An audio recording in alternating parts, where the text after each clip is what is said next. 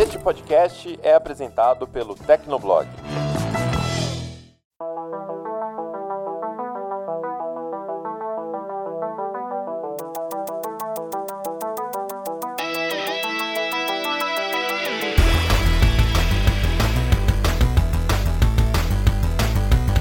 Fala galera, tá começando mais um Hit Kill, o podcast de games do Tecnoblog. Eu sou a Vivi Werneck e esse é o primeiro Hit Kill de 2023, o Hit Kill número 60. E é claro que eu tive que trazer a galera toda de volta. Fala aí, André Leonardo, Ariel Libório e Ricardo Ciosa que estão aqui comigo novamente. Tudo bem, meninos? Fala Vivi, fala Ricardo, fala Ari. Chegamos aí em 2023, primeiro programa do ano, né? Então vamos lá, vamos falar de joguinhos num programa que vai ser polêmico, talvez? Pode aguardar polêmicas, hein? E aí, Vivi? e aí, Ricardo, André, tudo bem? Galera que tá ouvindo o Hitkill. É, hoje a gente vai tocar no coração de muita gente, né, Ricardo? Oi, gente, tudo bem com vocês? Feliz 2023! E eu, não, eu sou uma pessoa livre de polêmicas, eu sou muito legal, eu fico na minha, Aham. então é, eu, eu, eu evito, eu evito. E é isso, galera. E antes da gente começar esse Hit Kill número 60, olha, a gente tá chegando no Hit Kill 100. Falta ainda? Falta, mas cada vez que a gente fecha 10 programas, eu sempre falo isso, né? Que é pra, né? Vamos lá. Mas antes de começar esse episódio, eu gostaria de agradecer a você que está curtindo, comentando, compartilhando o Hit Kill. E não esquece, caso você não assine o programa, pô, dá uma força, dá uma moral aí pra gente e assina o Hit Kill no seu app de podcasts preferido. E se você tem sugestões, comentários, recadinhos do coração, manda pra gente em hitkill.tecnoblog.net deixa um comentário no post que vai ficar lá no Tecnoblog ou caça a gente nas redes sociais. E sem mais delongas, vamos para a primeira polêmica de 2023. Tan, tan, tan.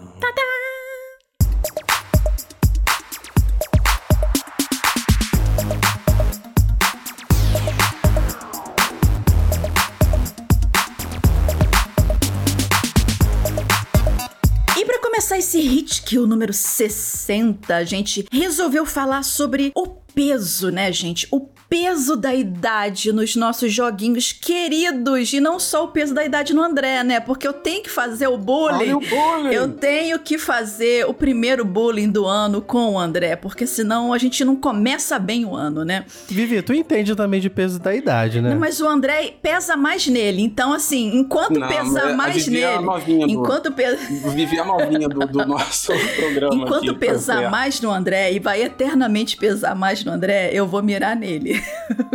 Aham, uhum, só porque você quer, né? Que pese mais em mim, mas deixa quieto. então vamos lá, galera. Então, assim, vocês sabem, tipo, aquele, aquele game que você, nossa, amou jogar alguns anos atrás e de repente, sei lá, viu ali parado na Steam ou em algum lugar e resolveu dar aquela testadinha novamente hoje em dia. Aí você, cara, você olhou e pensou: nossa, que gameplay horroroso todo quadrado, todo quebrado. Que animação é essa, gente? Meu Deus do céu, o que foi que aconteceu? Por que, que antes era tudo tão lindo e maravilhoso? Pois é, gente. Infelizmente, né, não são todos os jogos que se cuidaram bem na juventude e estão assim inteiros ou o mais próximo disso possível na velhice, né? E assim, obviamente, né, mecânicas de gameplay podem ficar ultrapassadas, né? É, é, é, até por conta das limitações técnicas da época. Então tá todo mundo ciente disso. É aquela solução que de repente parecia maravilhosa para o visual de 10, 15 anos atrás, muito provavelmente hoje em dia não faz o menor sentido e por aí vai. E é por isso que nesse programa a gente trouxe alguns exemplos de jogos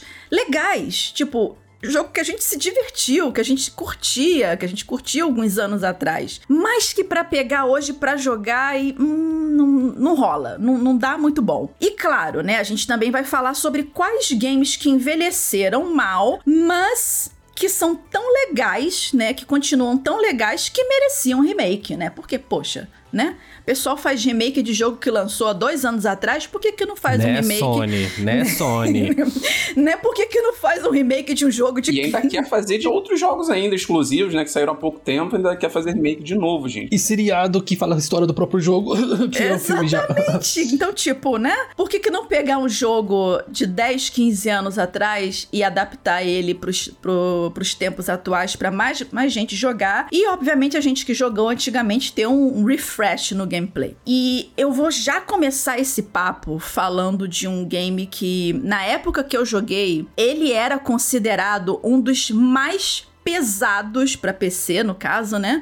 Por conta dos gráficos. E, gente, não é, não é Crysis. Extraordinariamente não é Crysis, né? Assim, na verdade, eu tô falando do primeiro The Witcher, de 2007. Cara, eu lembro que assim, eu, na época meu PC não rodava, obviamente, porque, gente, era tenso, né? Você media que se o seu PC era bom naquela época, se ele rodava, além do Crysis, se ele rodava esse primeiro The Witcher. Inclusive, né, pra eu, pra eu poder fazer esse jogo rodar, eu tive que, cara, parcelar um upgrade no meu PCzinho que tava ali, coitado, estilo torradeira, numas 12 vezes, né? Aquela, aquelas parcelas de perder de vista só para poder rodar esse jogo, né? E assim, a cinematic do, do, do, game, que hoje em dia você olha e pensa, é, tá meio esquisito, mas naquela época, nossa, aquilo dali era o uau, tipo, a, a, o cinema do, do, da apresentação de um jogo. E eu acredito que pelo menos a cinematic envelheceu bem. Você procura lá no YouTube, dá uma olhadinha, The Witcher 2007, Opening Scene, alguma coisa assim da vida que vocês vão achar. Mas assim,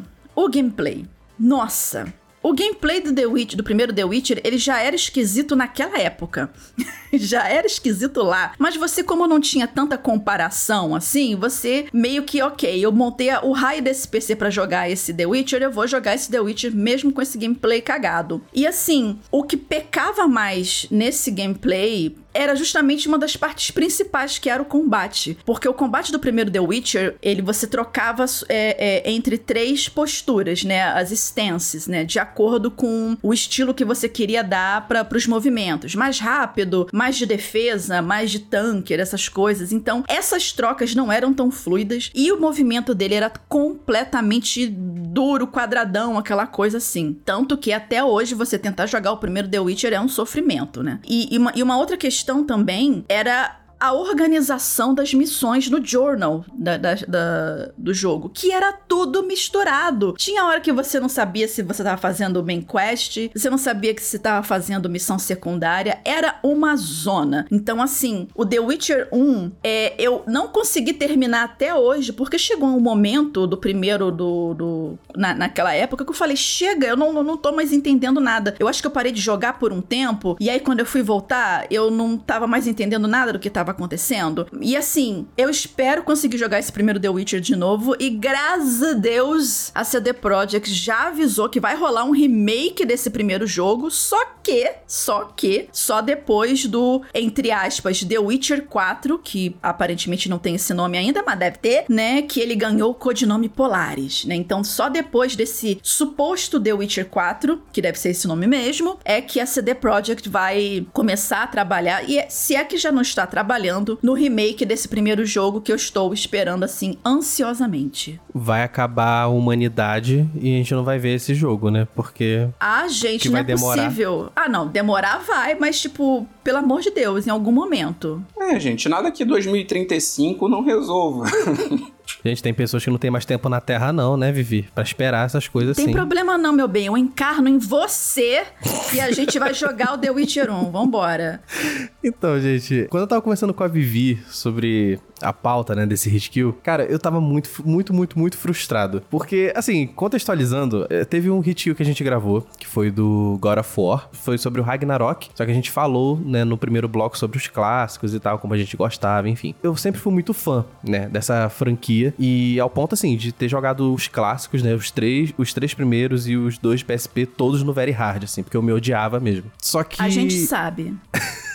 Tudo bem, Ari. Eu dou a mão para você porque tamo junto nessa então, aí. Exatamente. é, aí, depois de, de, ter gravado esse, esse hit kill, eu falei: caraca, me deu uma saudade de jogar o God of War 3. Eu adoro aquele jogo. Aquele jogo é maravilhoso. Um dos jogos mais impressionantes que eu já joguei na minha vida. Aí eu falei: vou baixar a versão de PS4 Remastered, que, tinha, que inclusive tem na PS Plus Extra, se eu não me engano. Aí eu falei: vou baixar para poder né, revisitar ali, quem sabe jogar no Very Hard de novo, né, do começo ao fim. Aí eu comecei o game. Cara, logo de cara, assim, assim, o jogo não que ele envelheceu graficamente mal, mas as mecânicas dele ficaram meio zoadas conforme o tempo, né? É, eu lembro que eu joguei o primeiro ato, assim, e tava muito melhor na minha memória.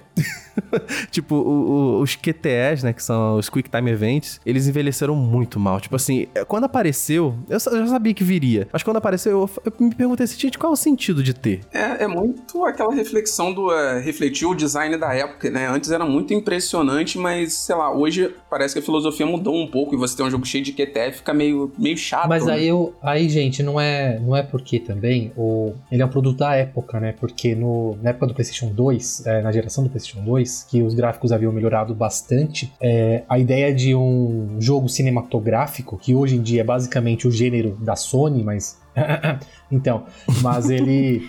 Shade! O, o, gênero, esse, esse estilo cinematográfico era muito forte nessa geração, né? Então pode ser, não sei. Eu tô concordando com o Ari falando isso, tá? Mas é só, era só pra pontuar. é, tipo, tem, tem jogos que eu gostava muito na época, tipo Naruto Ultimate Ninja Storm. Acho que vocês já jogaram, não sei. Que quando você joga o modo história, né? Tipo, durante as, cinema as partes mais épicas, assim, da batalha, vem um monte de Quick Time Events. Antes eu achava legal, eu achava épico você apertar, sei lá, não sei porquê, botões em sequência para ver coisas épicas acontecendo na tela, mas, tipo, hoje em dia realmente não faz sentido, né? Tipo, deixa só uma cutscene mesmo, né, direto, sem você interagir e tal. Eu acho que é melhor. Mas não nesse sentido, né, só do, dos Quick Time Events. Muitas coisas ali, tipo, a câmera travada também, tipo, automaticamente eu tava tentando virar a câmera, sabe? Tipo, hoje em dia já é muito, a gente se acostuma muito a posicionar a câmera do nosso jeito, né? É a questão mesmo das batalhas e tal. Enfim, eu achei meio, o jogo meio vazio, assim, eu não, eu não sei explicar a minha sensação. Mas na minha memória tava bem melhor. É, talvez pode ser também porque o jogo mudou de gênero, né? Desde 2018, God of War virou um jogo mais de ação, com exploração, né? Antes ele era essencialmente mais um, um hack and slash, um hack talvez. Hack and slash beat'em up da vida. É, mas, mas te falar que, tipo, eu enchi a boca para dizer que eu preferia o God of War hack and slash. Só que aí eu joguei, eu rejoguei esse God of War hack and slash, pelo menos o primeiro ato, e eu vi que, tipo cara, não é a mesma coisa, sabe? Eu, assim, eu ainda não sei se, se eu gosto mais do gênero do, da, do God of War Hack and Slash ou do God of War mais, assim, aventura. Eu tenho minhas dúvidas ainda. Eu não sei se um meio termo entre os dois, enfim, eu tenho essa dúvida ainda, vai ficar em aberto. Pois é, gente. Há um ponto só para lembrar aqui, ó, Vivi falou aqui do meme do Crysis, né? Aí você já vê que a pessoa denuncia a idade, né? Que isso fica bem claro Mas se aqui. você conhece o meme do Crysis, você tá no mesmo barco, amado. Ok, você tem um Continua ponto agora. aí. Deixar... Ele tá querendo me fazer shade. Gente, meu bem, olha, tadinho. Meu Deus, gente, os dois instalaram um Doom no disquete, pelo amor de Deus. Exatamente. Vamos brigar aí por olha, idade. até ele já... Ari, você também já, já, já jogou no disquete, Ari? Já, já. Tá todo mundo lascado aqui. O Ricardo também, ele tá oh, quietinho. Ricardo, a minha sugestão é o próximo hit kill. Próximo hit kill aí só falar de coisas fofinhas, beleza, gente? Então, cara, eu vou puxar aqui também uma, uma outra polêmica de joguinho que foi muito popular e que muita gente gosta, que é, na verdade, é um gênero, o gênero dos beat'em ups na geração 32 bits. Nossa, gente, como esse gênero sofreu na mudança dos 16 para 32 bits. Porque as empresas tinham uma dificuldade muito grande em adaptar a velocidade da, da gameplay e até mesmo o estilo de cenários para algo rápido e funcional na geração de 32 bits. Você pode ver que a maior parte dos ups ali eles são lentos e são meio feios e com a jogabilidade não muito inventiva, então assim, isso é uma forma geral. Tem jogos bons ali, mas a maior parte sofre com esse problema. Mas o que eu vou citar aqui especificamente é Fighting Force, né? Que ele foi muito popular ali no PS1 e no Nintendo 64. E meu Deus, gente. Como esse jogo envelheceu mal? Porque ele colocava a gente no controle ali de uma equipe com quatro personagens, cada um tinha ligeiras diferenças de gameplay entre um e outro, e aí você tinha que sair avançando os cenários e encarando os criminosos lá. Só que o que, que, acontece? Diferente do jogo de sprite, que tem aquela perspectiva 2D, o jogo colocava às vezes a visão de cima do personagem, às vezes um, um ângulo meio inclinado, e assim, era um problema muito sério. O jogo nunca conseguia enquadrar os personagens direito, então você estava sempre apanhando de um inimigo que estava invisível em algum lugar. E além de tudo, a câmera tinha sérios problemas também para enquadrar dois jogadores ao mesmo tempo, porque ele limitava o espaço em que as pessoas ficavam, então era terrível para jogar, muito tenso, tá? E, e assim, esse jogo naquela época, ele já não era bom. Só que, né, era o que tinha, né? É tipo você comer o Caribe ou o crocante, que tá, fica lá no final da, da caixa Horrível. de bombom. Não, Horríveis. o crocante é bom. É. Aquele de banana é horroroso. Mas, gente, isso é uma outra polêmica. Vamos focar no Poxa, jogo. esse daí a minha esposa gosta. Deus me livre. Porque assim, era assim, a gente jogava porque era o que tinha, mas era muito ruim, cara. E, e assim, a gameplay não era boa, você tinha pouca variedade de ataques, era bem ruim. E assim, não dá pra gente falar que ah, é porque o jogo envelhe... o jogo é velho. Não, porque o que que acontece? Se a gente pegar a beat'em ups da geração 16 bits lá, tipo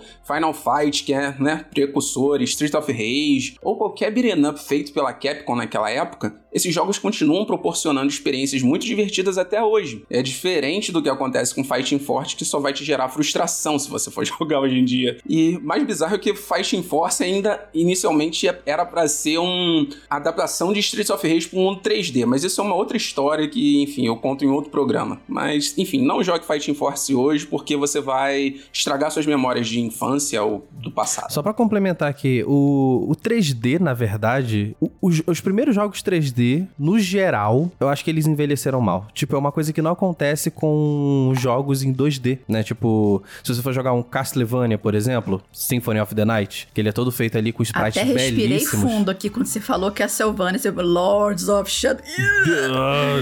Eu ficaria feliz até em citado. Vocês estão atiçando a onça, cara, olha. Não, tô falando do próprio Symphony of the Night mesmo, no PS1, que o jogo ele tava todo mundo indo pra uma era 3D e eles permaneceram no 2D e pra mim foi uma decisão muito acertada, porque você consegue jogar esse jogo hoje e sentir que ele é atual. Gente, os jogos do GBA, do, do Castlevania, são ótimos até hoje. Exatamente. Então, com vários jogos do PS1 que tem todos aqueles polígonos, cara, tu realmente repara, né, que, tipo, cara, como é que a galera, a gente achava isso bonito, sabe? É, mas aí é aquela coisa do o que era o que a gente tinha naquela época, então era a novidade, né? Porque a gente hoje é, entre, entre aspas aqui, é muito fácil a gente chegar e ó, nossa, como que era horrível aquele Virtual Fight lá, um dos primeiros jogos de 3D de, de, é, é, de luta que lançaram, aqueles negócios todo quadrado. Claro que hoje isso é ridículo pra gente, mas naquela época é, foram, foram um dos primeiros jogos em 3D que apareceram, então era horrível de jogar aquilo, era horroroso. Você quase você, você chutava e socava mais o ar do que o outro personagem, né? Porque era completamente impreciso aquilo dali. Aquela física muito estranha com aqueles pulos lunares, né? A galera pulava 3 metros Sim, mas é porque era tudo experimental ainda, né? Então, tipo, hoje em dia você pegar um negócio daquele pra jogar é mais pela nostalgia, né? Pra lembrar, nossa, olha como é que era, porque assim, sem condição. Então, mas o, o curioso é que eu, eu, eu concordo com vocês, né? Todo produto do seu tempo. Mas a quinta geração dos consoles, que basicamente coloca aí Sega Saturn, né, PlayStation 1 e Nintendo 64 e outras pérolas, tipo Amiga CD32, que não vem ao caso, é, mostra como a indústria é uma boa e velha Maria vai com as outras, sabe? É tipo, ó, qualquer tecnologia nova, ah, polígonos, vamos fazer tudo com polígonos. Então aí nós temos um monte de, pra, pra usar uma palavra que não seja feia, um monte de sacola, tipo Earthworm Jim, Ah, mano. 3, é, 64. Sabe? Tem um monte de coisa assim. É por isso que todos os jogos que eu separei, em relação a envelhecer mal, eles fazem parte dessa geração aí. Como o 3D ainda estava engatinhando, era difícil criar algo totalmente bem bacaninha na época que, que fosse virar eterno, vamos assim dizer. Porque é muito fácil eu apontar que hoje em dia que Final Fantasy VI do Super Nintendo é eterno, beleza. Mas aí eu vou de cara apontar um primeiro jogo aqui que eu sei que a galera não vai gostar, que é o primeiro Silent Hill. Ih, Ah, não. Ari, Ah, Ari, não. calma, Ari, calma. Alguém segura o Ari, deixa o Ricardo falar Ninguém primeiro. me segura. Ninguém me segura. Então, mas o que que acontece? Ó, o jogo é legal, claro que é legal. Ele, ele é um bom jogo, sim. Ele trouxe Legal. boas, i- é, ele trouxe boas ideias para o gênero survival horror, que nessa época já tava assim, ó. Putz, qual é o próximo jogo? Vamos fazer um survival horror, vamos fazer um survival horror. Era mais ou menos isso. Agora, meu, tenta revisitar o primeiro Silent Hill hoje em dia. Num PlayStation 1, ligado com cabo composto. Eu quero ver. É, o- os controles são pífios. É, tem gente que não gosta dos controles de tanque do Resident Evil, mas eles são muito melhores do que o Silent Hill oferece. As movimentações são muito estranhas. E o jogo tem uma cara horrível. É, na época, claro, gente, eu moleque, eu podia até ficar com medo, ó, o que, que tá acontecendo. Mas hoje, esse jogo não dá um pingo de medo a não ser pela sua baixa performance. Ah, não, ah, não, pera. Ai, meu Deus! E o Ricardo Cara, falou que ia ficar fora de Eu polêmica, gostaria só de abrir um parágrafo pra poder falar, falar o- o- as aspas do Ricardo. Controles pífios. Eu achei isso muito chique pra poder humilhar o jogo preferido do Ari. Agora é com você, Ari, vai. Não, agora eu tenho que falar um negócio. Assim, não, eu concordo em partes com o Ricardo, em parte. O jogo, na época que saiu, ele já era feio. Os controles, eles realmente eram. eh, são um pouco duros, né? Ao ponto de, tipo, você tá andando por um corredor e quando você quer virar, você bate primeiro na parede pra depois virar o personagem. Isso eu concordo. Só que eu não acho que. Eu acho que ele só envelheceu mal tecnicamente falando. Eu acho que o jogo, ainda na sua atmosfera, na trilha sonora, principalmente, eu acho que ele envelheceu foi muito bem. Ele falou, tipo, de revisitar o Silent Hill e tal. Assim, eu revisitei. Obviamente não no PlayStation 1 ligado com cabo composto.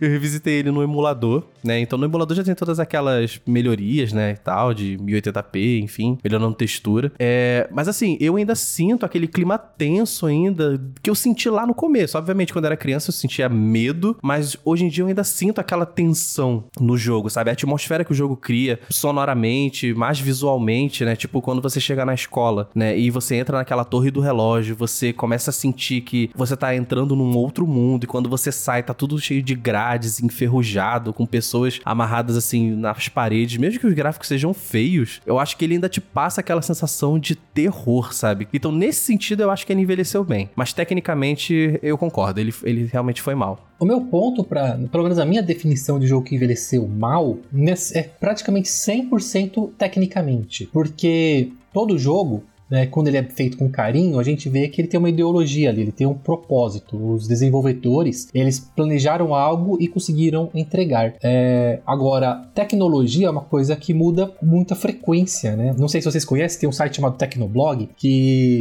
que todos os dias aponta novidades no, na indústria de tecnologia. E como é, é- a tecnologia é algo muito dinâmico, então sempre quando eu aponto se um jogo envelheceu mal, eu aponto a partir de tecnologia. É por isso que eu sou muito saudosista com 2D, porque o 2D ele não tem cara de que, nossa, isso daí é muito datado. Tanto é que hoje em dia ainda se usa muito 2D. Agora, o tipo de polígono e movimentação é, usada na, na quinta geração, os estúdios indies eles dificilmente tentam emular isso daí hoje em dia. Por quê? Porque eles sabem que nessa época já não prestava, entendeu? Tipo, mas eu acho que eu, eu ainda consigo pegar o Silent Hill hoje e jogar ele do começo ao fim, sem me incomodar muito. E nesse sentido, eu acho que o, o jogo, pra mim, para mim, no caso, ele não envelheceu tão mal quanto outros, entendeu? É, eu acho que assim, é um jogo, como vocês falaram, a, a técnica dele pode ter envelhecido, mas assim, é, o game design ali é, continua muito bom, cara, porque você tem a cidade, você consegue explorar diversos, sabe, cenários diferentes, tem transições muito boas ali, e é um jogo que tem muitos lugares diferentes, você tem a sensação realmente que você tá avançando por uma cidade e tudo mais. Então isso é muito legal, mas realmente os controles são meio, meio tensos ali. Eu lembro que tinha um delay bizarro que você corria e você tinha que esperar meio que um, ou dois frames assim pro boneco terminar de parar pra você conseguir executar outra ação. Então era isso é realmente meio irritante. Mas eu acho que o game design de Silent Hill 1 ainda continua bom, na verdade. O problema é realmente pra jogar, né? A gameplay é meio esquisita ainda.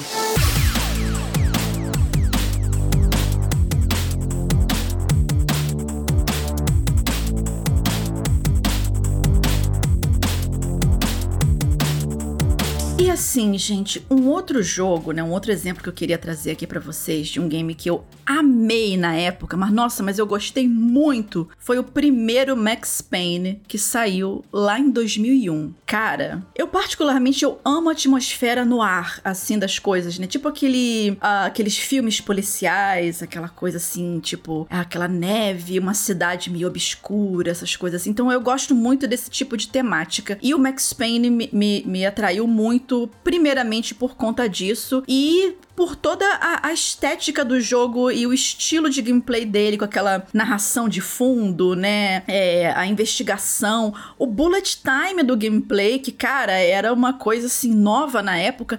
Para mim, foi a primeira vez que eu vi aquilo num jogo. Eu não sei se tiveram outros jogos antes do Max Payne que usou essa técnica do bullet time, né? Que, bom, Matrix usou isso também, né? Mas eu não sei com quantos anos que você está ouvindo esse podcast, né? Mas assim, essa, toda essa questão da câmera lenta para você poder ativar, para poder tentar se desvencilhar dos tiros. Cara, isso era muito irado na época, muito legal. A história do primeiro, pelo menos, que eu gostei bastante. O segundo foi razoável e aquele terceiro Max Payne que trouxeram o cara pro Brasil, nossa senhora, que dali foi sofrível. Eu não quero nem mencionar que isso existiu na minha vida, mas o primeiro primeiro Max Payne. Eu gostei muito dele. Cara, eu tenho muitas lembranças boas dele, mas. Cara, que joguinho feio hoje em dia.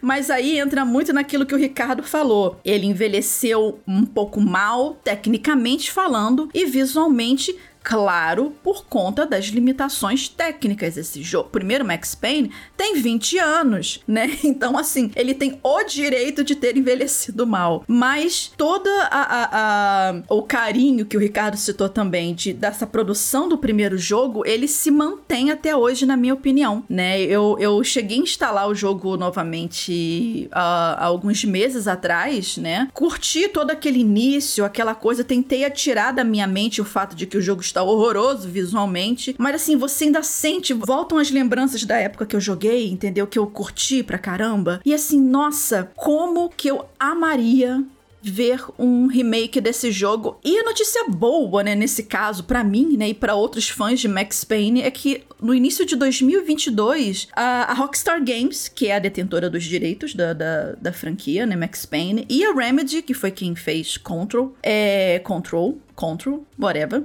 anunciou, anunciaram que eles vão refazer Max Payne 1 e o Max Payne 2, The Fall of Max Payne né? Repetir o nome do personagem duas vezes. Mas enfim, não fui eu que criei o, o segundo nome do jogo. Então eles vão fazer esses do, refazer esses dois jogos. E eu tô muito no hype para isso, porque assim, eu, apesar de eu lembrar de que eu gostei da história e eu saber os pontos principais da questão das drogas, que, que do plano de fundo das drogas do, do, do que tem no, no, no jogo, uh, todo o envolvimento da, da questão do, da família do Max Payne e aquela coisa coisa do cartel de drogas, aquela coisa. Enfim, é, é que o Max Payne, ele é um, um, policial extremamente traumatizado, coitado. Mas assim, é muito legal, é muito legal. Então, quando sair esse, esse remake, fato que eu vou jogar. E se vocês quiserem se aventurar no primeiro Max Payne e no segundo, mesmo ele sendo meio quadradão para poder jogar e feio, pela história, eu acho que vale a pena testar. Ele é um daqueles jogos, como, assim como o Ari defendeu o primeiro Silent Hill, mesmo ele sendo tá, todo zoado no gameplay, como o Ricardo pontuou, eu acho que, me, assim, de coração aberto, você sabendo que o jogo tem 20 anos, eu acho que vale a pena dar uma pinceladazinha ali em Max Payne. É, Max Payne eu acho legal. O pior é que eu só joguei o terceiro até hoje. Deus me livre, o pior de legal. todos. É, eu achei, eu achei legalzinho. É que eu achei muito repetitivo, mas aí eu não sei os outros. Não, esqueça Max Payne 3 da sua vida. Max Payne 3 foi.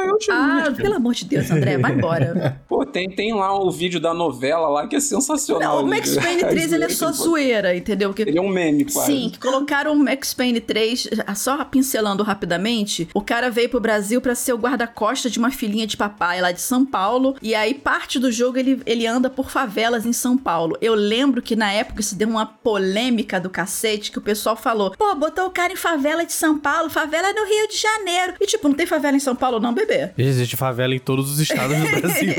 Exatamente. A diferença é que no Rio as, as favelas são mais verticais porque vai subindo o morrão, entendeu? Então, tipo, o pessoal ficou puto da vida na época por conta disso. Mas vai, Ricardo, continua aí. Bom, por mais que eu goste bastante da série, é muito complicado voltar a jogar o primeiro Virtua Fighter, que a gente até já mencionou aqui, né? O jogo da SEGA. É, é claro que, é, assim como basicamente tudo que a gente tá mencionando aqui, a gente tem que relevar porque muitos desses jogos são precursores de alguma coisa, né? O Virtua Fighter é precursor do gênero de luta 3D, mas é impossível jogar hoje em dia e não torcer o nariz, assim, porque nem tanto visual, porque eu até acho charmoso aquele visual quadrado, é, ele não tenta ser outra coisa, né? Ele não tenta ser realista, ele tenta ser apenas apenas aquele visual quadradão. Mas a jogabilidade, ela não tem profundidade nenhuma, né? É só porrada e torcer para derrubar o adversário. Pra acertar o de adversário, né? pois é. Derrubar é o segundo plano. E, e os saltos, né? Aqueles saltos em câmera lenta, assim, cara, que parece que o personagem tá flutuando. Então é muita doideira, de verdade, comparar. Ó, olha, é, esses dias, na verdade, esses dias não, né? No fim do ano passado eu, eu peguei para jogar o Tekken 1 e o Tekken 2. E é muito difícil comparar, porque o Tekken 1 e o Tekken 2 estava anos-luz à frente. Nossa, Tekken é maravilhoso. Cara, o Tekken 2 é bom até hoje, gente. É Uhum, impressionante. E foi tudo lançado praticamente na mesma época que o Virtua Fighter. Um, dois anos de diferença, mesmo que na tecnologia isso é muita coisa, mas é muito difícil comparar, né? E aí o. Tanto é que até hoje nós temos Tekken como uma franquia totalmente consolidada e Virtua Fighter uma franquia praticamente morta, né? É uma pena, mas assim, o primeiro jogo é bem difícil de voltar, bem difícil mesmo. Olha, gente, Deus que me perdoe o que eu vou falar aqui.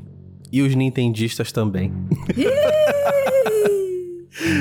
Me anotando, desculpa. anotando aqui, brigar com a Ari neste momento, beleza. Me desculpem, mas eu acho o Super Mario 64 uma experiência torturante hoje em dia. Pam, pam, pam. E olha, o Ricardo ele ficou quieto porque ele tá ali respirando, gente. Tá hiperventilando ali. Gente, eu fui jogar no emulador esses dias aí. E, cara, o controle do personagem é terrível. A câmera é terrível.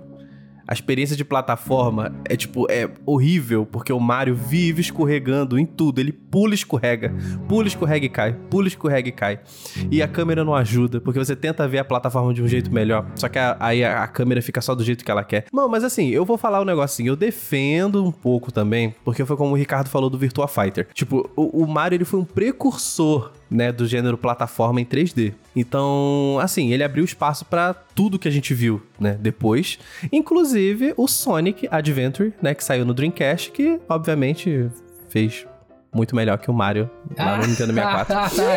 eu quase caí da cadeira. Gente, eu quase round caí da one. cadeira agora com essa piada muito simpática do Ari, gente. Não, Muito gente, não mas, não, mas se você for comparar o Sonic Adventure com o Super Mario 64, pô, o Sonic Adventure fez muito melhor. Obviamente ele tava num, num hardware melhor e tava já no CD, tinha mais movimento de câmera, era uma coisa mais radical e pá e tá. Só que o Super Mario hoje em dia, o 64 pelo menos, eu acho que merecia um puta de um remake, porque é sofrido jogar aquele jogo, assim. Hoje em dia, pelo menos, na minha experiência, assim, de jogo em plataforma 3D, cara, eu, eu me irrito muito com aquele game. Você sabe que a galera usa muito esse jogo pra fazer speedrun, né? Porque pra explorar um- uns bugs es- esquisitos que tem lá de Uhum. subir a escada com a bunda, passar pela parede, uns negócios Tanto é assim. que a galera faz speedrun com a primeira versão do game, né? Porque ele, teve- ele veio com um cartucho já com um patch, né? Porque antigamente você tinha que lançar um segundo cartucho com um patch de correção. Sim, aí esse, ele veio aí- todo bugado, aí eles usam isso pra fazer speedrun. É, aí no patch de correção acho que eles não usam pra fazer speedrun. Isso aí já não, não, tenho, não tenho muito conhecimento. O Ricardo pode falar melhor sobre isso. É, então, eu acho, eu acho engraçado que todo argumento que o Ari usou pra tentar salvar Silent Hill 1, ele não usou pra, pra Super Mario 64. Super Mario 64 não apenas é considerado até hoje como um dos 50 melhores jogos já desenvolvidos na face da Terra, Eita! e Sonic Adventure nem na lista se encontra. então, assim, eu acho, eu acho muito charmoso. Eu Exato. acho muito charmoso comparar Sonic 3D com qualquer outro jogo 3D. Eu não tô nem falando de Mario, não, gente. Cara, a, pass- a jogo 3D. passiva agressividade do Ricardo é uma coisa comovente. Ele te dá um tapa com uma luva de seda na cara, entendeu? Mas falando, mas falando sério, é, o, o Mario 64, ele é. Ele, o problema de câmera, né, do, dele. Porque assim, ele usa aquele o Czinho do, do Nintendo 64, não usa necessariamente um direcional analógico para controlar a câmera e por aí vai. Ele é, assim, ele. Como, como eu já disse, né? Os jogos dessa quinta geração eles envelheceram mal, é difícil voltar. Então o Ari não, te- não tá tão errado, não. Ele, ele tá errado em comparar com o Sonic Adventure. Que não, bonitinho. Sonic é só minha parte fã, fãzinho. o fã falando. Pode ignorar. Mas o Mario 64, é- eu, eu, eu considero ele um jogaço hoje em dia. Mas não, é, o Mario 64, ele é um jogo difícil de voltar, como a maioria dos jogos da geração. Então, ao mesmo tempo que eu gosto de encher as paciências do Ari, eu, eu concordo em partes com ele também. Não, não tá tão errado, não. Obrigado. É, só tá errado em falar do Sonic, né? Mas, enfim, é, é o Ari, né? O Ari e Sonic é, é Gente, uma, você uma já coisa tem um ódio estranha. enraizado de Sonic 3D, que eu não entendo isso. Já, Não, é, Sonic já é um 3D negócio não. cultural já. Não, não, um não, negócio aquele- cultural. O Sonic lançou o jogo 3D. Ah, o jogo é zoado. Ah, o jogo é, o jogo é ruim. Gente, não, mas aquele 3D Blast é horroroso. Não, o 3D Blast é horrível. O 3D Blast é horrível.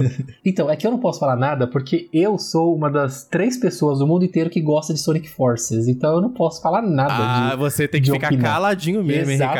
Exatamente. Caladinho. Você vê que a galera do Hit Kill curte jogos muito peculiares, né? Mas. né, André? Com Lords of Shadow, né? Pô, mas Lords of Shadow 1 é, É bom, horrível. cara. O 2 é que é meio estranho. O garoto botou. Cara, cara, sem condição. O, o- Drácula tendo que ser stealth. Ah, pelo amor de Deus, Ah, né? Olha, é, enfim, um dia a gente ainda vai falar desse jogo ou não. Esse mas- jogo nem tava na pauta, mas ele Não. tá entrando no tema. Ele entra É no tema. verdade, Ele é envelheceu verdade. mal. Na Vai, verdade, André. na- Ele- verdade, ele ele- nasceu mal. Ele, exato. Não, gente, é- ele é meio problemático, mas, cara, ele, ele tem pontos positivos. O Lord of Shadow 2 que eu tô falando, tá? Um é um bom jogo, o 2 ele é muito contestável. Agora, Então, continua na pauta aí, André, antes que a gente te mate. é, pois é, né?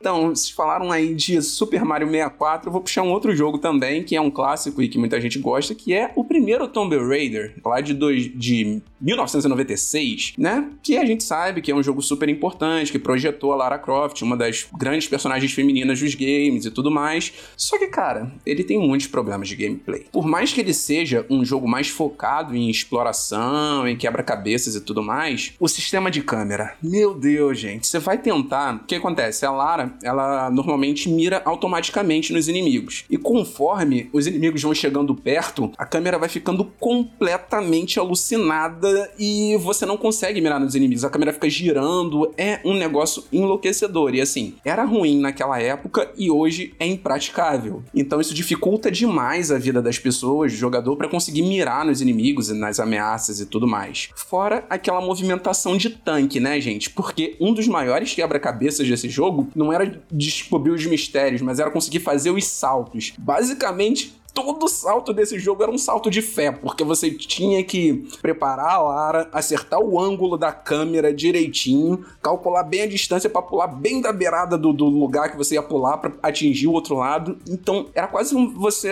fazer uma equação pilotando uma empilhadeira no gelo. É bizarro, gente. E assim, isso gerava muitas mortes involuntárias, né? Por isso que o jogo até rendia muito, era um jogo mais longo. E assim, é uma coisa que não dá para jogar hoje. É, é muito ruim, assim, de quem for quem tá acostumado com jogos modernos jogar esse jogo hoje. Mas, agora vem um lado positivo. Se você quiser é, ter uma experiência do primeiro Tomb Raider e que seja uma experiência mais parecida e mais agradável com o que a gente joga hoje, vale pegar Tomb Raider Anniversary, que foi lançado em 2007, que já foi um dos primeiros reboots de Tomb Raider, né? E aí, esse jogo resolve grande parte dos problemas de gameplay do jogo original. Então, fica aí a dica também. E assim, né, claro, né, tem o, vieram os reboots, né, de, de Tomb Raider ah, um, anos mais tarde, né, o primeiro que eu achei maravilhoso e os outros dois que é joga só os, meh. joga os dois primeiros e o último finge que não existe. Nossa, concordo muito com isso. O Shadow é muito ruim, cara. É, é muito ruim, tadinho. Mas o primeiro eu achei muito foda. Porque, assim, me deu vontade de voltar a jogar ah, os, os games da Lara Croft, né? Porque fazia tempo que eu não botava a mão naquilo. Mas é, é bem legal esse primeiro reboot. E assim, gente, agora eu queria falar sobre um game que a gente já trouxe pra cá pro Hitkill em outras oportunidades. Também não de uma forma muito positiva.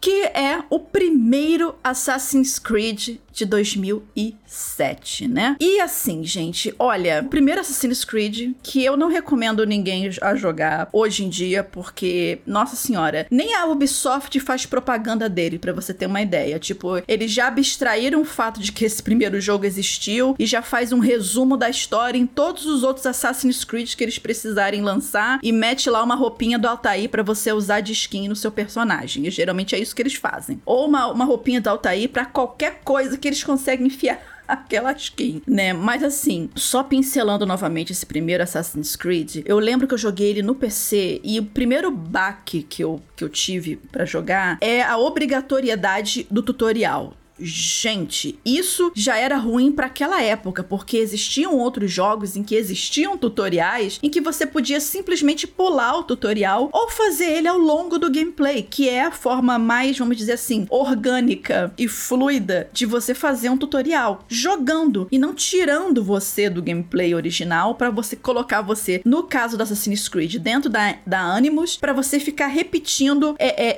é, movimentação. Então, tipo, o, esse tutorial, ele primeiro tinha um que você ah, tinha que se tinha que ficar escondido num lugar e atacar pelas sombras. Enquanto você não acertasse o que você precisava fazer, o que os controles do jogo não ajudavam, você não evoluía. E assim, e o grande problema desse desse tutorial é que como ele era obrigatório, você não começava a jogar enquanto você não terminava esse maldito desses, dessa simulação de movimento. Eu assim, eu, eu me lembro de eu ter dropado o jogo umas duas vezes no tutorial porque eu não conseguia terminar de fazer a movimentação, mesmo de eu já ter apertado os botões na sequência certa, porque eu sei lá o que, que acontecia com esse jogo, né? Mas assim, mesmo você jogando ele na depois que eu consegui passar desse bendito desse, desse tutorial, o sofrimento só começa. O, exatamente, porque assim, eu até tava interessada pela história, hum, apesar de não ser também aquela grandiosidade, porque novamente era o primeiro jogo, eles estavam testando fórmulas e tal, tal, tal. Mas assim, é muito, era muito ruim de você fazer os parkour da vida, das coisas, entendeu? Então, é, foi um jogo que é um jogo para mim envelheceu terrivelmente mal. Cara,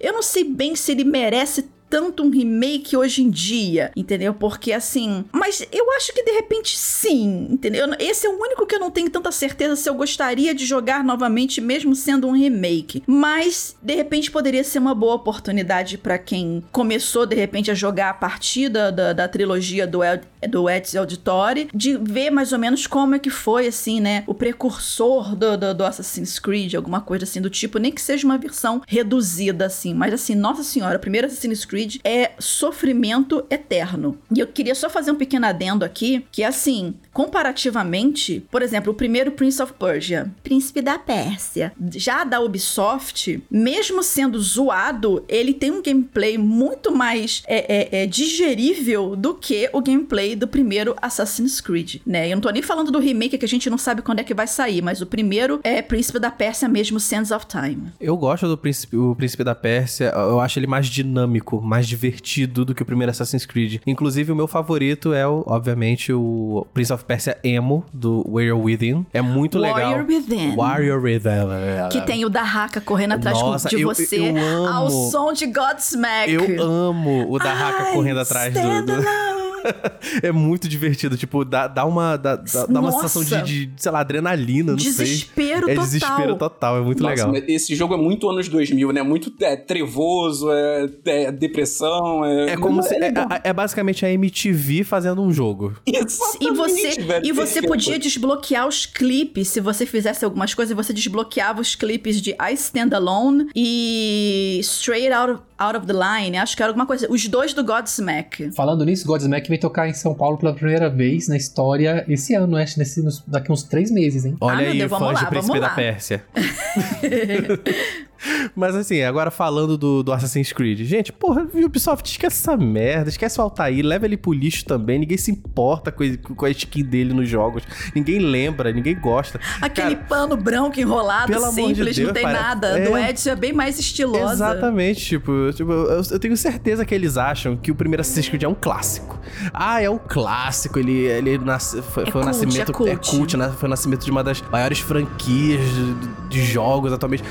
Ninguém se importa, é blá blá blá deles. E, cara, deixa eu te contar uma coisa: o Assassin's Creed começou no 2. Manda a skin do Ezio, que a gente fica feliz. Tá bom? O Ubisoft. É isso. Só precisava desabafar mesmo. Vocês estão demais com esse bolinho coitado do Altair, gente. Mas, mas enfim, eu concordo com vocês, principalmente que era um jogo muito repetitivo, gente. Meu Deus, Assassin's Creed 1 é muito repetitivo. Mas então, eu vou falar de um jogo que ele é basicamente da mesma época de Assassin's Creed 1. Só que a gente tá falando agora de Uncharted 1, né? Primeiro jogo lá da franquia do Nathan Drake. Eu joguei esse jogo no fim do ano passado. Que sofrimento. Pois é. É, eu também. eu joguei na também. época do que saiu no PS3, amei o jogo e não boto a mão de novo, que é pra justamente não estragar a Tá experiência. certo, tá certo que o jogo Muito é bom. olha. É terrível, é terrível. Mantenha as boas memórias. Assim, eu não acho ele um jogo ruim, na verdade. É é justamente sobre o que envelheceu, sabe? Assim, a gente tá acostumado com Uncharted com gráficos muito deslumbrantes, muito bonitos, e assim, é uma coisa que esse primeiro não tem. Os cenários são meio vazios, assim. Ele é até bonito, mas não envelheceu muito bem com relação a isso, sabe? A história é muito bobinha, só a caça ali ao tesouro. Tudo bem que você ainda tava criando um universo ali e tudo mais. Só que, cara, os combates também são muito limitados. É basicamente esconde atrás da paredinha e atira. E você. É só corredor de, é corredor de tiroteio esse jogo. É tiroteio pra Exatamente. todo lado. Sabe, até quando você tenta, tipo, ah, você tenta flanquear, fazer alguma coisa, não dá, porque o jogo é basicamente um corredor. Então, isso, isso é muito ruim. É, acho que foi o aspe- aspecto que envelheceu pior nesse jogo. Eu lembro de uma parte de uma igreja que era num forte, que vinha um monte de caras que, que atiravam com, com. tinha as armas de mira laser. E, cara, era horrível jogar aquilo, porque você basicamente ficava obrigado a ficar numa, numa porta perto da saída da igreja e você tinha que tentar matar todo mundo dali, porque era pra- praticamente impossível você sair dali e, e conseguir explorar o cenário e matar os inimigos de outros pontos. Fora os defuntinhos, né, que aparecem mais pro final do jogo, porque Uncharted adora meter um, um bicho esquisito no final do jogo, que é pra quebrar completamente o gameplay que você já tava na cabeça. né? Nossa, pode crer que os esqueletinhos lá místicos do final, meu Deus, e enfim, é ruim. Mas assim, e isso foram coisas, foram pontos que foram sendo melhor, melhorados conforme a Naughty Dog foi fazendo Uncharted 2, 3 e até The Last of Us. E tanto que a gente vê um ponto, por exemplo, em Uncharted 4, que é muito parecido com esse ponto da igreja, que é quando você invade lá a mansão dos piratas, já na, na- ali na reta final do jogo, que é um lugar que vem inimigo de todos os lados e é insano. E o, o cenário tem dois andares e assim, você pode explorar os dois, ir de um andar pro outro, flanquear, ir pra correr pra trás de uma parede do outro lado do cenário. Então, assim, é para você ver como a série evoluiu com o tempo. Então, assim, você olhar pra Uncharted 1 hoje, você acha que ele é muito atrasado. Então, é uma coisa que envelheceu muito mal esse aspecto da gameplay, assim, da variedade dos confrontos. É torturante. Foi o pior jogo que eu joguei ano passado. Uncharted 1, sem dúvidas. É, Uncharted, o primeiro Uncharted é bem ruim, cara. Por fim, eu vou jogar contra a minha pátria. eu vou jogar um pouquinho contra a Nintendo nesse, nessa situação aqui. Porque assim, eu gosto bastante da biblioteca do Nintendo 64 e entendo que a galera que é, tem uma galera que não gosta. Acho super justo, mas Jet Force Gemini é um game que eu não consigo jogar nem meia hora hoje em dia. Eu até tentei pegar no Rare Replay, na versão de Xbox, que tá mais bonitinha, né? O- os controles de câmera estão teoricamente melhores, assim, mas ainda assim é, é complicado. O, o jogo ele, ele é aquele Collectathon da Rare da época, e Collectathon hoje em dia já, já me desanima, mas o jogo tem umas mecânicas de tiro muito ruins, a movimentação é ruinzinha também. E o pior é que os personagens não são interessantes pra você investir dezenas de horas neles, sabe? Hoje em dia eu acho que eu tô acostumado com bons personagens aqui para me segurar na jogatina por 50, 60 horas. Então ele, é, o Jet Force Gemini não, não dá, não dá pra voltar. Ele é um produto do seu tape, como eu já mencionei várias vezes, mas eu não consigo pegar e, e depois de tanto jogo é, third person shooter ou plataforma que saiu nos últimos anos, eu voltar pra esse jogo. Desculpa Nintendo, desculpa Rare, mas em 2023 pra mim Jet Force Gemini é intragável. Jet Force Gemini é o Mega Man da Deep Web. É, pois é. Nossa, que rolê aleatório agora, meu Deus do Nossa, céu. foi longe. Mas assim, gente, é, antes da gente terminar esse papo, a gente, eu gostaria de trazer aqui umas menções honrosas, né? Que mereciam remake. Que caramba, o primeiro que dessa menção honrosa que a gente vai falar rapidamente é a, a trilogia Devil May Cry, especialmente o primeiro. Eu tenho essa trilogia Devil May Cry no PS3 quando eles lançaram. Gente, o primeiro, o primeiro Devil May Cry é, é nossa senhora. Eu gosto muito do Dante, por isso que eu me forcei a jogar um pouquinho mais. O 2 é um surto, né? O 2 é um surto. Ali eles não sabiam o que fazer e fizeram qualquer merda. É, eu vou te falar que assim, eu até gosto do primeiro Devil May Cry, por mais que ele tenha envelhecido um pouco mal, mas assim, dá pra gente sentir o que ele realmente era, que ele era era um Resident Evil 4 e virou outra coisa. Então, assim, pra quem, con- pra quem conhece um pouco a história da franquia, eu acho que é bacana ver o jogo como ele era originalmente. Agora, Devil May Cry 2, eu acho que tinha que ser totalmente refeito, né? Foi, meu Deus, o que que é aquele jogo? Helicóptero zumbi, prédio, Ele tinha que ser demônio, jogado um- fora, na verdade, né, gente? Olha, se você quer jogar Devil May Cry, começa no 3. O 3 é Isso. certeiro. Esquece, que o- esquece o primeiro, esquece o segundo. Ah, mas eu tenho que conhecer o começo da história. Não, não tem que conhecer não. O começo da história é no 3. Nossa, o Arina que não pode, não. É pra isso que tem a Wikipédia. Você quer conhecer o começo da história? Vai lá, dá uma lida lê rapidinho. ali, é tem isso aí. problema. E assim, outro, outra menção honrosa que eu queria trazer aqui, gente, é Half-Life 1 e 2. Cara, Half-Life Half-Life só prestou pra trazer portal. é exatamente. Eu acho que todo mundo que tem Steam já pegou esse jogo em algum momento da vida, porque assim, ou ele, ou a, a Valve deu esse jogo de graça, ou você comprou por tipo pacote Half-Life com tudo da vida, sei por lá, 50 centavos. Por 50 centavos. Então, assim, gente, teve uma vez que eu baixei. Você, vou instalar o Half-Life 1. Nossa senhora, é muito ruim. É muito ruim de jogar aquilo, gente. Faz que nem o Devil May Cry. Pula o Half-Life Half-Life 1 e 2, vai jogar Portal 1 e 2, que é muito melhor, envelheceu muito bem. Gente, Portal é, é, realmente é um jogo que você joga hoje e é maravilhoso. Então, o- ambos os jogos. E finalmente, alguém colocou aqui na lista, e eu vou pedir pra pessoa se apresentar e dizer o porquê. Parasite Eve. Quem foi? Eu. É o meu jogo favorito do PlayStation 1. Tinha que ser o Ricardo, eu sabia que era o Ricardo. Eu amo demais Parasite. Eu tenho, eu tenho a. co- Ah, a- desculpa, é Parasite. Parasite Eve. É eu tenho, Parasite. eu tenho a, eu tenho uma versão física do jogo original, bonitona, japonesa assim. É, ele é um RPG lindo. Ele, ele viu é, nessa época, nessa geração, o survival horror tava lá em cima e aí tava todo mundo querendo fazer cópias de Resident Evil. A Square, né, e na época a Square era realmente uma empresa inovadora, hoje em dia não, mas a Square ela fazia, ela fez o quê? Vou pegar o survival horror e tacar os elementos de RPG lá. E o Parasite ele tem isso, sabe? O jogo nem envelheceu mal, não. O jogo é lindaço hoje em dia, porque ele não usa. É, não enche de polígonos, os cenários são pré-renderizados, por aí vai. Só que, poxa, se revivessem essa franquia, já começando do primeiro, que eu acho que a, a narrativa é excelente, ia ser, assim, maravilhoso. Ia ser. é, e, ó, eu não tenho motivo nenhum hoje em dia pra comprar um PlayStation 5. Eu tinha interesse em jogar Ratchet Clank, mas se a Sony desse um jeito de, de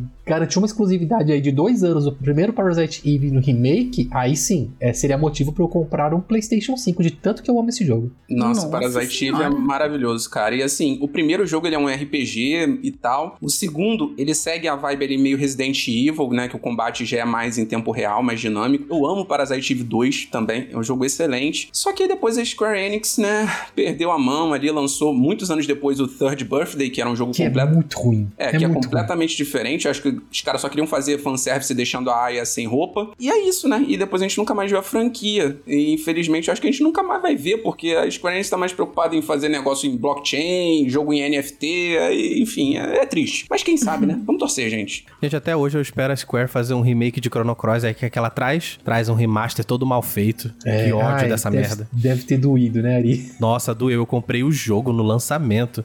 E pra ver um negócio a 5 FPS. Ah, mano, pelo amor de Deus. E com essa revolta toda, né, eu gostaria de jogar essa pergunta pra você que tá ouvindo esse primeiro Hit Kill de 2023, esse Hit Kill número 60. Qual jogo que você curtiu muito no passado, mas que assim, nossa, envelheceu muito mal? E quais games que você gostaria de ver um remake ou um remaster, né? Fala pra gente em hitkill@tecnoblog.net, comenta no post lá no Tecnoblog ou caça a gente nas redes sociais. E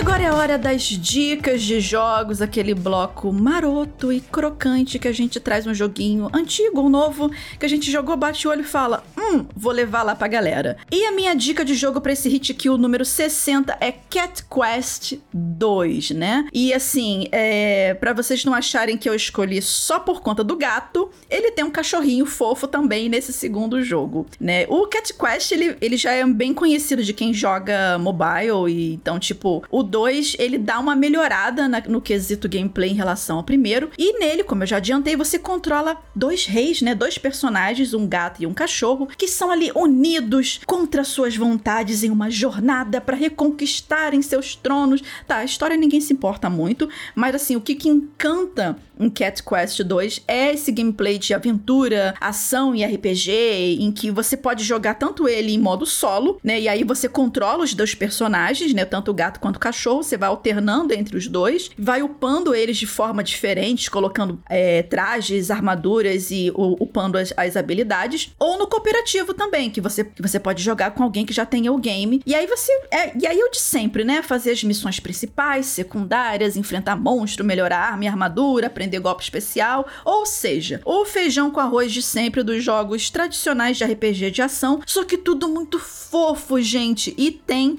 localização em português do Brasil também. E o Cat Quest 2, ele tá disponível em quase tudo, só, só falta torradeira, né? Então você encontra ele para PC, macOS, olha gente, para macOS também, é, né? PlayStation, Xbox, Nintendo Switch, pro, pro iOS e futuramente ele vai chegar para Android também, né? Inclusive ele até pode já estar, dependendo de quando você é, é, estiver ouvindo esse programa. Mas essa é minha indicação para esse Hit Kill número 60, Cat Quest 2. Segue aí, André. Então é isso, galera. Minha dica de jogo hoje é River City Girls 2, que é um beat'em up produzido pela WayForward, que é o mesmo estúdio que produziu o ótimo Double Dragon Neon, foi lançado lá na geração do PS3 e do Xbox 360, tá? Ele é essencialmente um beat'em up, ou briga de rua, como você preferir, e ele é um jogo que mistura também elementos de exploração, permitindo, assim, uma boa liberdade nos cenários. Então, assim, você avança em um mapa interligado, é, procurando objetivos enquanto enquanto vai descendo a porrada nos inimigos que vão aparecendo no caminho. Então, assim, você tem a possibilidade de explorar rotas alternativas, o que aumenta a longevidade do game também.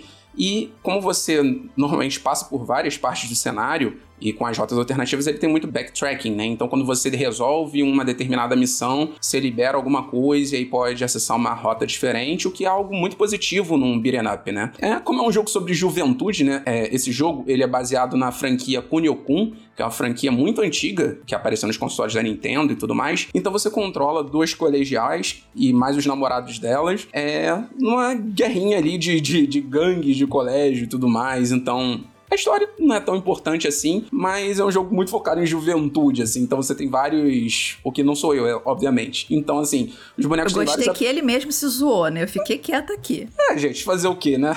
É muito engraçado que os personagens, para sacar as missões que eles têm que fazer, eles acessam tipo um Twitter lá. Então é, é bem curioso. É um design bem legalzinho. Então, enfim, ele é bem divertido. Eu ainda não terminei, tá? Sei lá, devo estar chegando na metade dele, enfim. Eu gostei da jogabilidade, ele tem um sistema lá que você pode recrutar os inimigos lá, quando você derrota um inimigo, ele fica implorando piedade, você pode é, recrutar ele e chamar um inimigo para te ajudar em determinadas partes do jogo, e cada tipo de inimigo dá um ataque diferente, então você tem várias, tem diversas variações aí, tá? Eu achei a game, eu achei ele um pouco difícil no início, porque o alcance dos golpes do seu personagem é um pouco curto, e o jogo é bem rápido, então fica aí, pode ser uma questão de adaptação minha no começo, mas fica aí também esse ponto levantado. E é isso, o jogo é bem divertido, ele tá em basicamente todas as plataformas, ele foi lançado no final de 2022, e é isso, se gosta do gênero, pode ir ou esperar uma promoção, mas é recomendação aí. E a minha dica de jogo para esse Hit Kill é Just Dance 2023 Edition. Eu gostaria de agradecer a Ubisoft pelo envio daqui na versão do Nintendo Switch, muito obrigado. E cara, esse Just Dance ele finalmente fez aquilo que eu sempre pedia, que é fazer com que o jogo virasse um serviço e que parassem com esses lançamentos anuais de software, né? E agora ele vai ser atualizado dentro de um único jogo, com packs de músicas sendo lançados anualmente para compra, né? Graças a Deus, muito obrigado, mesmo que os packs custem o preço do jogo cheio, mas enfim, é, isso não vem ao caso. E essa mudança é bem grande na franquia e fez com que eles lançassem uma versão toda repaginada, assim, com uma nova engine, né? Que traz novos menus, multiplayer online, cards personalizáveis, download de músicas offline e até o mini modo história em Just Dance, olha só. E e aquilo, no lançamento eu não recomendaria esse jogo, porque ele veio com uma quantidade absurda de bugs. Provavelmente porque, né, uma nova engine, né, e tal, eles estavam testando e ajustando. Mas depois de alguns patches, o Just Dance 2023 está muito divertido e traz alguma das melhores coreografias da franquia, com detalhes absurdos em figurinos e CG, né, os efeitos especiais nas coreografias. O setlist tá com um prato cheio também, trazendo telefone de Lady Gaga, Toxic de Britney Spears, Physical da Dua Lipa, Therefore I Am da Billie Eilish e outras músicas muito boas pro Just Dance, né, que já era pra ter na setlist já há muito tempo. Só que, assim, infelizmente a assinatura Just Dance Plus que antes se chamava de Unlimited. Ela veio meio nerfadinha nesse Just Dance e tem poucas músicas dos Just Dance anteriores. Mas assim, o motivo é porque eles ainda estão adaptando as coreografias para nova engine, né? Isso leva um certo tempo. O jogo acabou lançando com 150 músicas, né, no, na assinatura. Agora já tem um pouquinho mais. Só que, tipo, no Unlimited tinha 700 músicas. Então é uma diferença muito grande. E, e isso me fez querer abrir a versão 2022 de vez em quando, né? Até que eles atualizem com todas as músicas nesse novo jogo. Mas quando atualizar, o Just Dance 2023 vai ser o jogo definitivo e eu recomendo super vocês comprarem numa promoção. E já tá tendo promoção dele já, agora nesse fim de ano teve e provavelmente vai ter mais alguma. Mas é isso, gente. Just Dance 2023 está disponível no Nintendo Switch,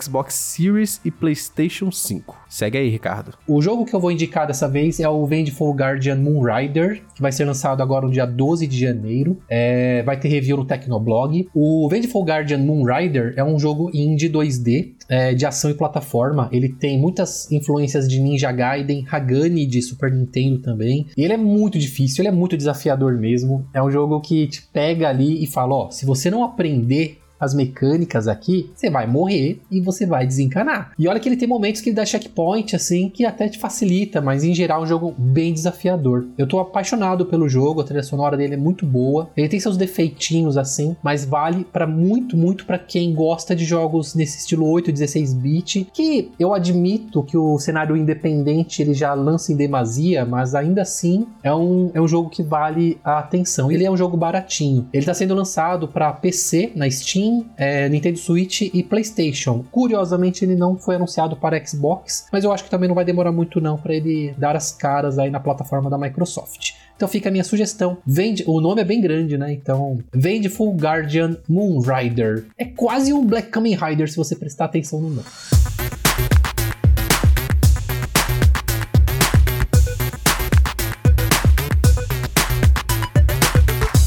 Isso, galera, chegamos ao final de mais um Hit Kill, o primeiro Hit Kill de 2023, Hit Kill número 60, que a gente falou que, bom, a velhice também chega para os nossos joguinhos, né? E assim, antes da gente finalizar, vamos dar os créditos porque dá trabalho de fazer esse programa. Quem produziu esse Hit Kill foi a minha pessoa, Vivi Moá, com a ajuda dos meninos aqui, André Ari e Ricardo. Esse episódio foi editado e sonorizado pelo Ariel Libório e o Vitor Pádua fez a arte de capa. E antes da gente terminar mesmo, onde é que você encontra a gente? Nas redes sociais, você me encontra por arroba Vivi Werneck. Você me encontra como arroba André Leonardo02. Eu sou arroba Ricardo Ciosi. E eu sou Euari em todas as redes sociais. E é isso, galera! Até o próximo meu, seu, nosso quê? Hate Kill.